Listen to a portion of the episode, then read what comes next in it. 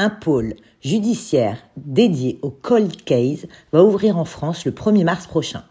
Rappelons qu'en anglais, le terme cold case se traduit littéralement par affaire froide, est une métaphore permettant de désigner les affaires judiciaires, principalement criminelles, non élucidées et faisant l'objet d'un classement sans suite.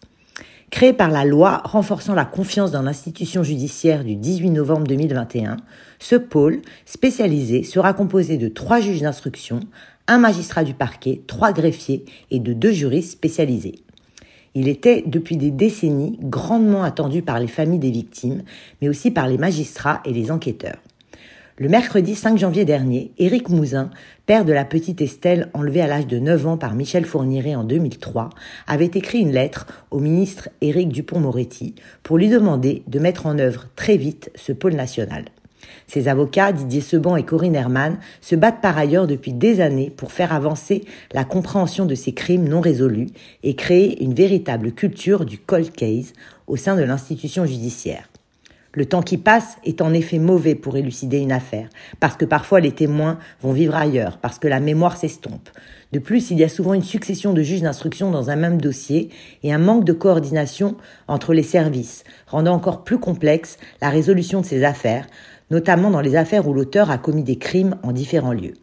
Or, pour les familles, pour les victimes, ces vieux dossiers, ce sont souvent des souffrances toujours vives, et à mesure que le temps passe, elles peuvent avoir le sentiment d'être abandonnées il était urgent de remédier à cela. C'est désormais chose faite. Ce pôle national va hériter de 241 dossiers.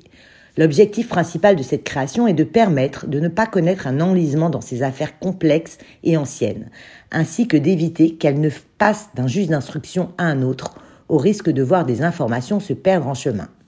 Ce nouveau pôle sera entièrement dédié aux crimes en série et non élucidés et sera très vite opérationnel puisqu'il sera lancé dès le 1er mars prochain et un décret d'application sera publié cette semaine.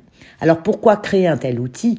Dans les cabinets d'instruction, les juges exercent pour un temps limité et sont ensuite remplacés par des collègues. On voit ainsi dans les très longs dossiers, les dossiers complexes, trois ou quatre magistrats qui se succèdent. Et plus les dossiers sont anciens, moins ils correspondent à une forme d'actualité judiciaire. Ce sera un pôle unique, national, afin de concentrer les efforts, de les centraliser et de les coordonner.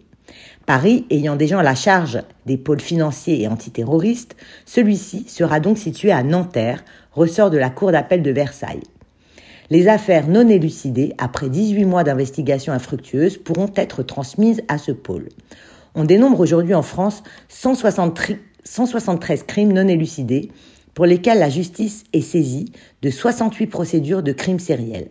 Cela représente au total 241 dossiers et certains sont très anciens. Les victimes pourront saisir ce pôle, mais pas directement. Elles pourront demander au parquet que leur affaire y soit examinée. Ce pôle doit permettre à ces dossiers de rester vivants judiciairement et d'offrir une chance de réponse aux victimes, a déclaré le ministre Éric Dupont-Moretti.